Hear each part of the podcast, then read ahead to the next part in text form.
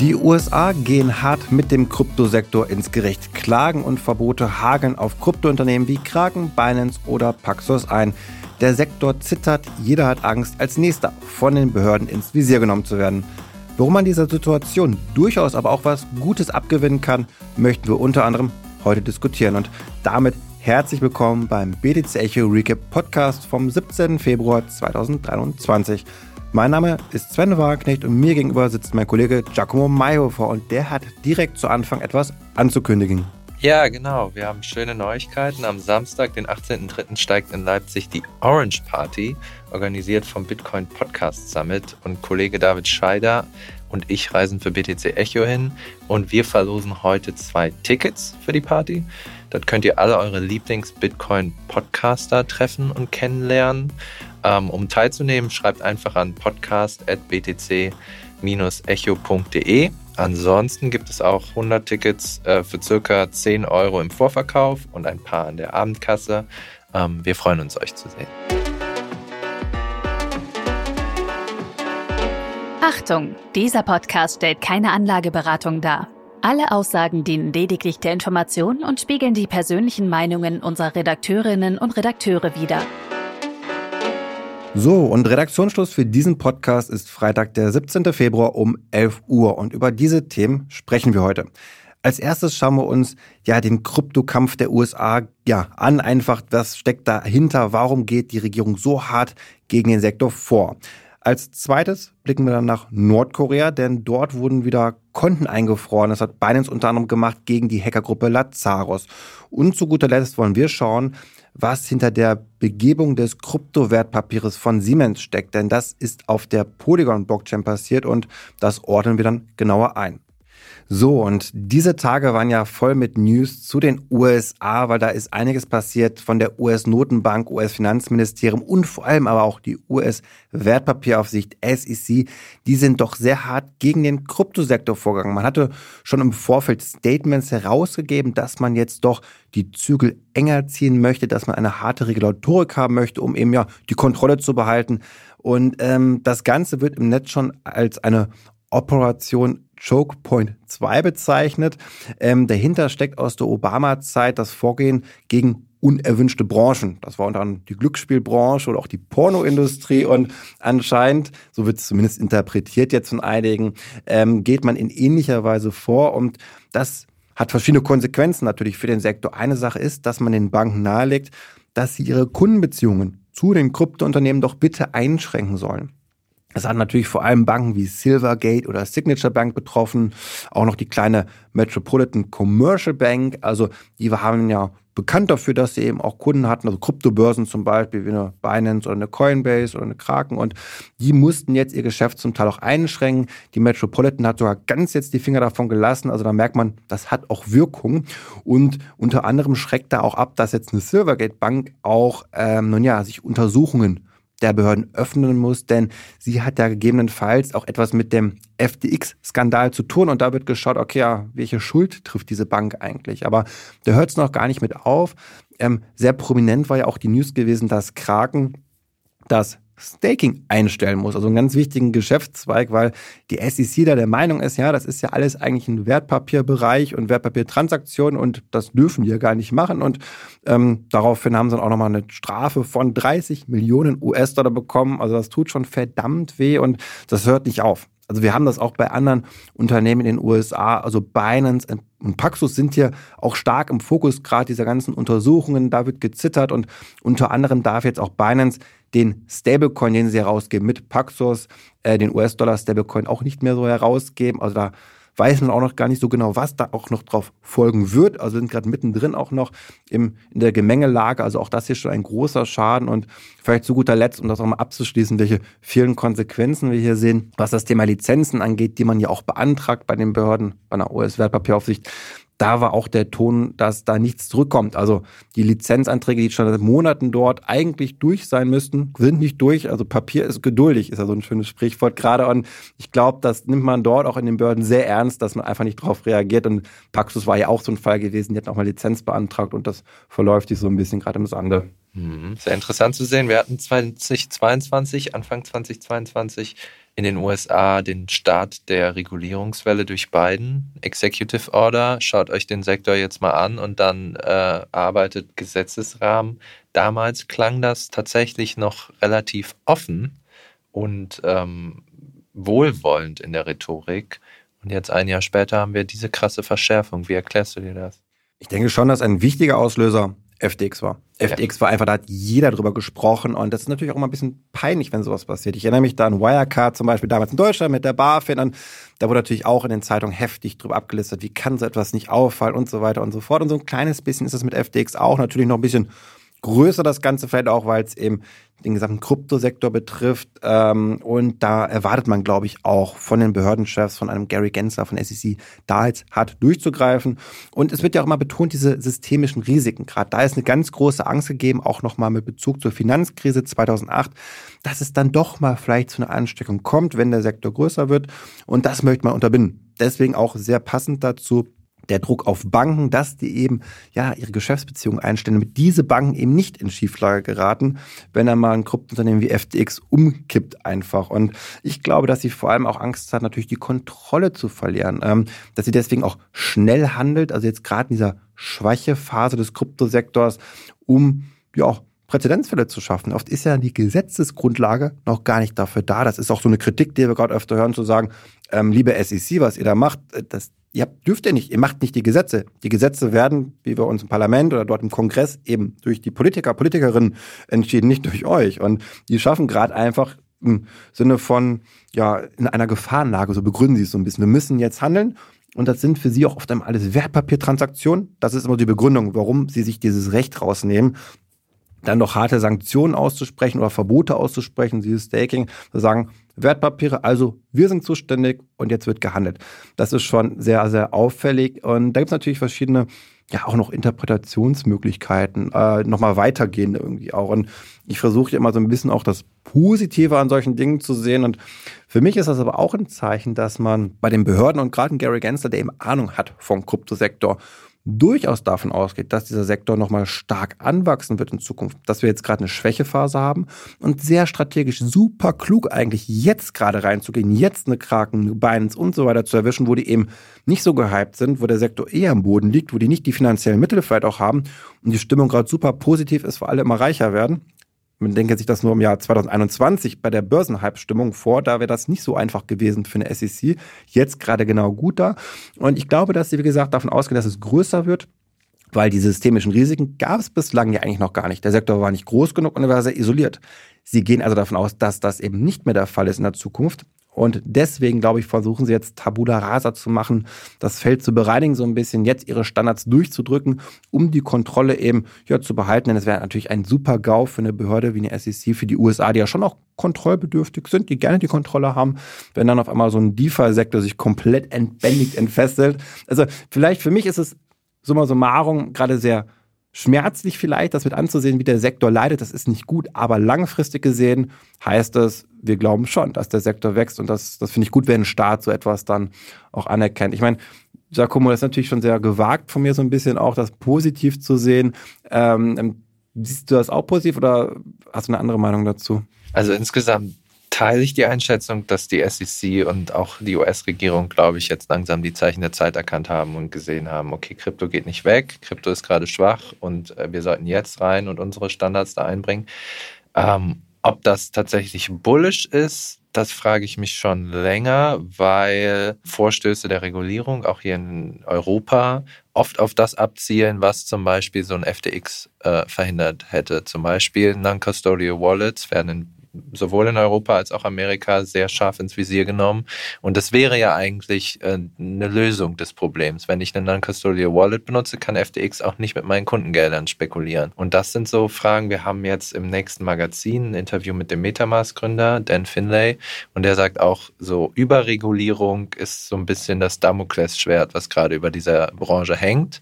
Äh, er hatte eine ganz positive Sicht, die ich auch sehr ähm, ja, weird fand irgendwo. Er meinte, Kryptographie wird immer zur Umgehung von Vorschriften genutzt, selbst wenn die SEC und so uns das aufdrücken, wir werden schon einen Weg finden, um unseren eigenen, also fast schon eine Kriegserklärung, aber äh, interessant.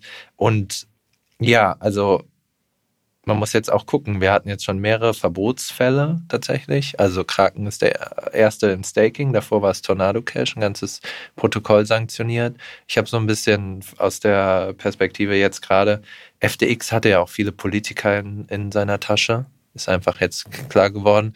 Und dass die jetzt versuchen, so ein bisschen eine Überkorrektur zu machen und dabei vielleicht den Sektor auch ein bisschen kaputt machen. Also wenn wir das nächste Mal in den Bullenmarkt gehen, dass der ganz anders aussieht. Dass sowas wie Metamask zum Beispiel so gar nicht mehr funktioniert. Die haben ja gar keine KYC-Pflicht, kommt auch alles.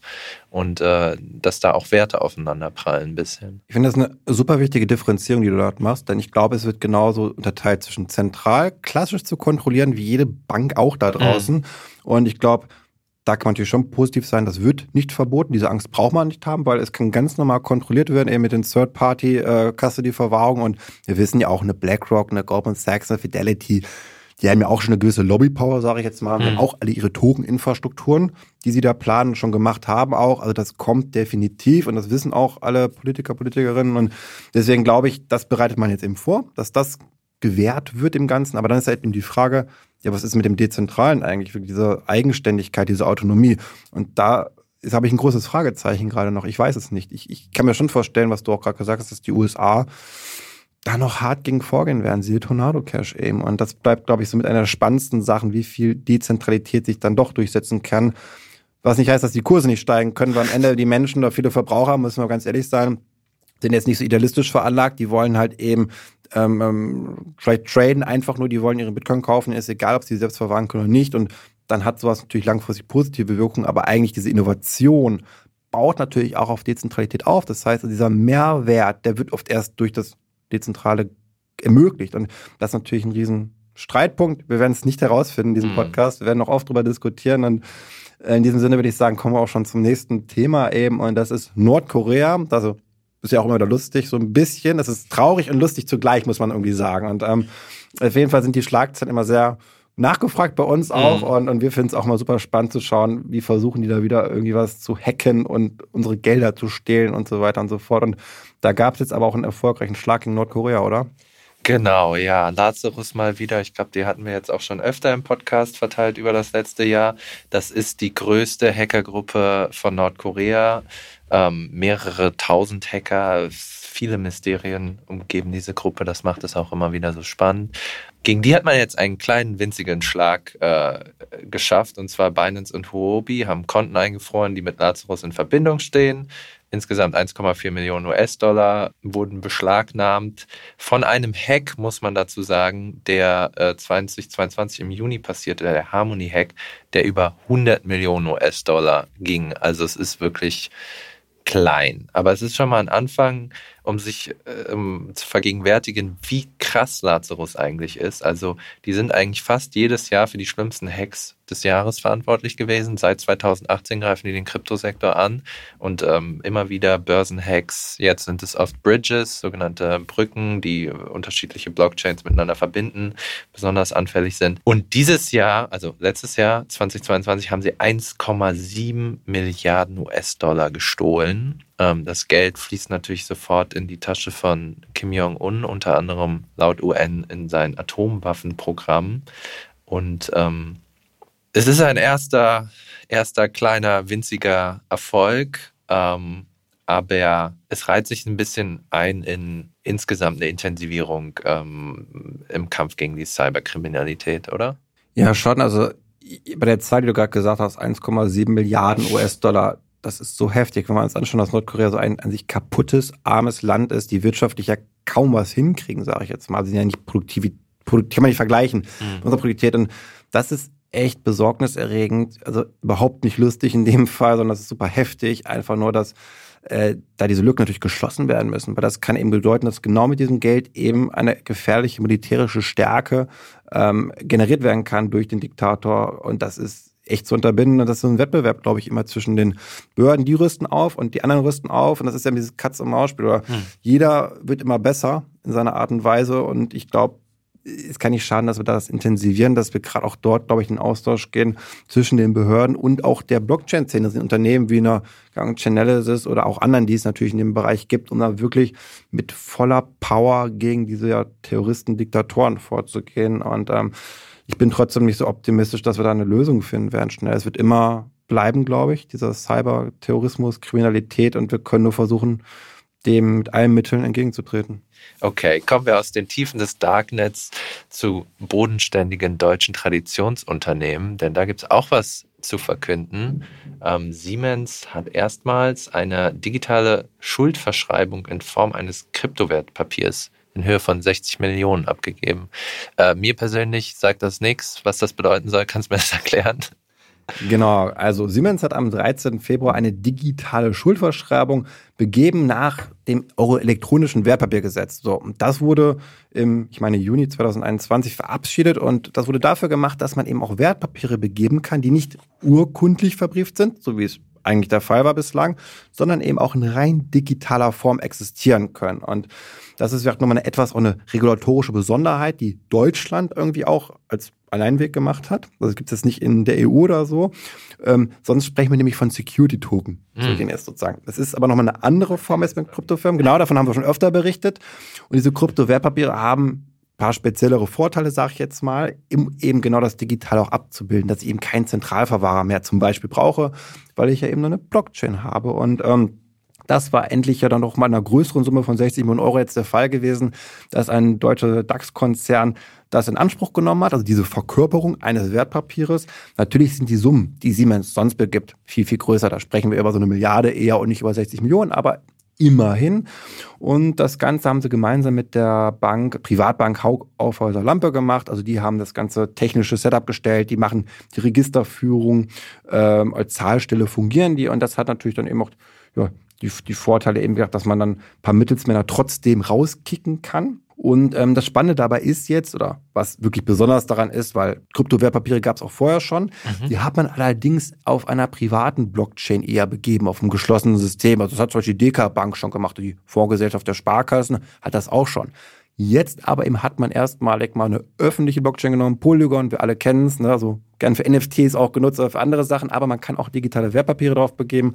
Ist halt schön günstig, Polygon. Das ist der Grund, warum wir, glaube ich, generell in den News oft hören, dass irgendetwas mit Polygon gemacht wird und so auch bei digitalen Wertpapieren. Und genau, das war eigentlich eine sehr erfreuliche Nachricht, auch wenn das natürlich, das muss man auch dazu sagen, jetzt noch nicht krass mit Dezentralität zu tun hat. Also wir haben hier einen ganz abgespeckten Fall, haben manche auch fast so ein bisschen kritisiert zu sagen, ja, aber an sich, ihr kennt euch alle drei sozusagen, Siemens, Haug Aufhäuser, wir haben eine Registerstelle und so weiter und so fort. Also ihr braucht das theoretisch gar nicht, diese öffentliche Blockchain an dieser Stelle. Es wird trotzdem sehr viel manuell noch gemacht und so weiter und so fort. Aber immerhin ist für mich ist es ein erster Schritt. Mhm. Darauf kommt es an. Und warum ist das positiv für die Branche? Naja, ich denke, wir sprechen ja gerade auch im traditionellen Bankensektor bei Konzernen immer noch davon, dass sehr viele Menschen sehr kritisch eingestellt sind gegenüber Kryptowährungen. Und Jetzt ist natürlich schon der Fall gegeben, dass man einem eine öffentliche Blockchain lässt. Und zu dieser öffentlichen Blockchain gehört ja auch immer eine Kryptowährung. Und da finde ich, kann jetzt schlecht ein Bankvorstand sagen, Kryptowährungen sind Betrug und alles ist Schwachsinn und doof. Und dann im gleichen Atemzug aber ein digitales Wertpapier begeben auf diesem Layer. Mhm. Zu dem ich vielleicht, wenn ich jetzt eine Wertpapiertransaktion mache, auf diesem Layer auch Matic brauche vom Polygon, also die Kryptowährung. Ich also einen Nutzen wirklich rausziehen kann aus der Kryptowährung, die eben dann nicht mehr zu bestreiten ist, dieser Nutzen. Und der finde ich immer sowas total wichtig als Signal, auch als Überzeugung für die Menschen, die alles noch doof finden im Kryptobereich, sagen, aber hey Leute, schaut her, da ist ein Nutzen gegeben. Das könnt ihr jetzt schlecht sagen, auch wenn wir uns noch am Anfang befinden. Es wird noch viele Pilotphasen geben, das, das darf man jetzt nicht zu überschwänglich bewerten, aber für mich kommt es auf die Signalwirkung einfach an an dieser Stelle. Ja, und damit würde ich sagen, sind wir auch schon am Ende angelangt. Äh, wir sagen vielen Dank fürs Zuhören und wenn ihr Fragen habt oder Anregungen, dann die Mailadresse hat Giacomo schon am Anfang ja auch kurz erwähnt. Ich sage sie trotzdem noch einmal. Erreicht ihr uns immer gerne unter podcast.btc-echo.de. In diesem Sinne, bleibt gesund und optimistisch. Wir hören uns wieder in sieben Tagen.